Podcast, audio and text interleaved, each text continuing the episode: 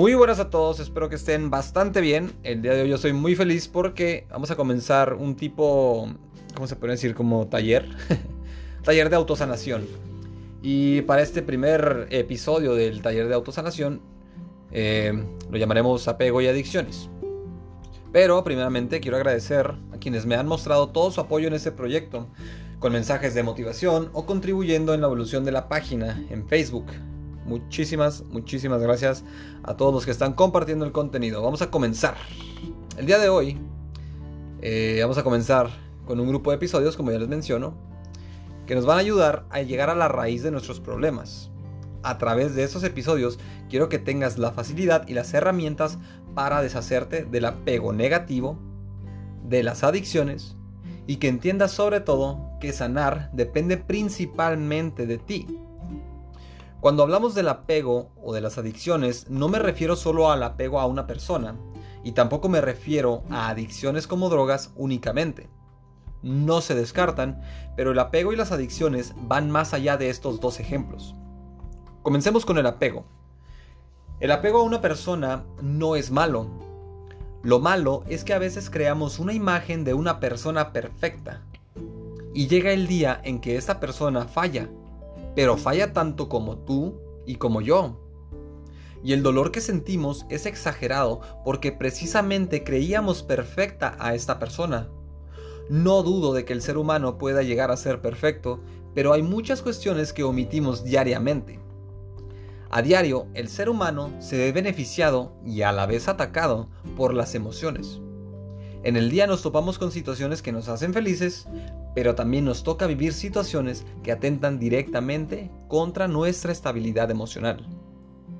Tenemos que tener claro y siempre conscientes que todos fallamos, que todos tenemos un momento donde se nos sale una mala cara, un mal comentario, pero que es más producto de nuestro estrés y no precisamente que queramos dañar deliberadamente a una persona. Quiero creer que cuando un amigo falla, lo hace por todos los problemas o emociones que lleva cargando que no ha podido soltar. Teniendo esto en cuenta, es lo primero con lo que podríamos trabajar en cuestión del apego, y es entender eso, que la gente me puede fallar, que yo puedo fallar, pero que si estoy consciente de haber fallado, debería disculparme con esa persona.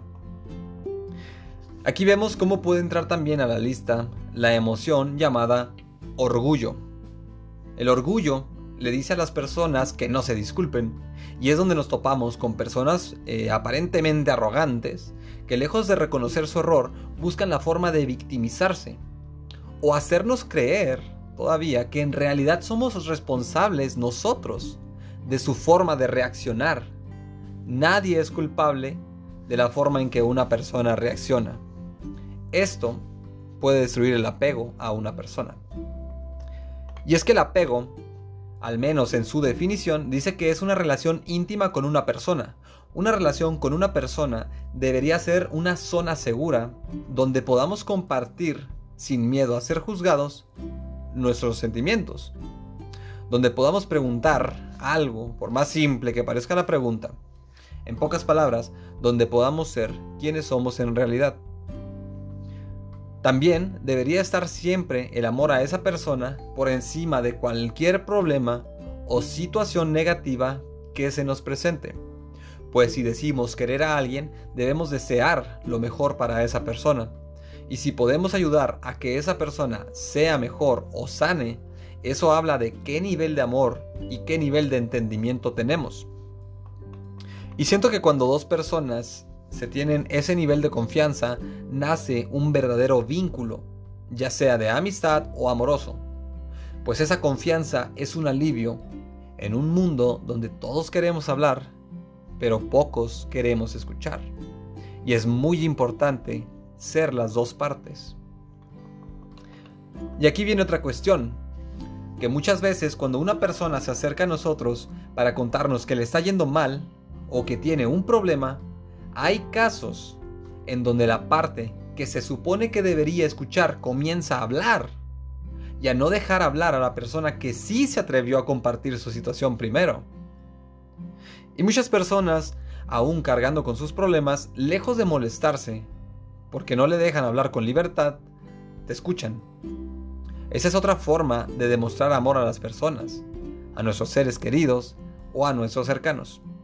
Pues eso es parte de una de las más grandes virtudes de un ser humano, que es siempre poner a los demás por encima de nosotros mismos. Es una tarea difícil, ya que la persona que siempre escucha debe tener sus herramientas de autosanación siempre a la mano, de no depender de nadie humano para sanar, sino de sí mismo. Y esta es la autosanación. Una persona que sabe sanarse a sí misma se puede dedicar de lleno a escuchar, pero nunca está de más tener un lugar seguro en alguna persona, pues la vida es difícil para todos, pero en diferente manera. Hasta aquí hemos hablado de un apego sano. Concluimos esta parte en que es entender a las personas como queremos que las personas nos entiendan a nosotros, para crear vínculos fuertes y sanos. Podríamos hablar más de eso todavía, pero vamos a empezar por entender esto primero, para poder seguir con lo demás. Vamos por partes, porque si nos llenamos de mucha información, pues se nos podrían escapar algunos detalles. Si no es tu caso, si este no es tu caso, si tú eres de esas máquinas de información que almacenan demasiada información sin colapsar, pues te invito al siguiente segmento que es las adicciones. En las adicciones, aquí los ejemplos nos pueden sobrar. Hay adicciones, por mencionar algunas, a la comida, alguna bebida, quizá una acción, alguna droga, no sé, alguna emoción buena o mala. Y todo, absolutamente todo, a lo que seamos adictos nos puede destruir. Dato curioso, no sé si sabían, pero incluso excederte en los niveles de agua que ingieres eh, tiene un riesgo. Es un poco probable, pero se han dado casos. El exceso de agua puede provocar sobrehidratación, que puede provocar confusión o convulsiones. Y uno pensaría, pero ¿cómo es que el agua hace eso? Pues lo hace. Y es aquí donde nos podemos dar una idea de cómo cada cosa a la que somos adictos nos puede crear complicaciones y hasta destruir. En el caso de las emociones negativas, hay personas que no saben que están siendo adictas a algo, a emociones destructivas, por ejemplo. Y no lo saben porque tristemente están muy sumergidos en un nivel muy profundo de una depresión o de alguna ansiedad, que no les deja ver que en realidad siempre hay una salida, que no los deja buscar esa salida. Estas emociones trabajan de esa forma. Nos hacen creer que estamos acabados. Nos hacen creer que no servimos para nada en el mundo.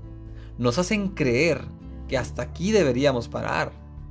Pero siempre recuerden esta frase. El mundo es de quienes nunca se rinden. Me gusta mucho esa frase.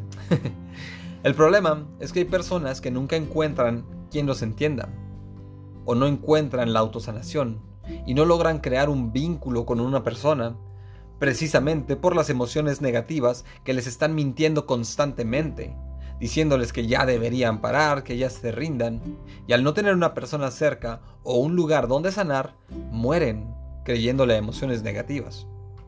Y digo mueren porque en realidad hay muchas personas cometiendo suicidios diariamente.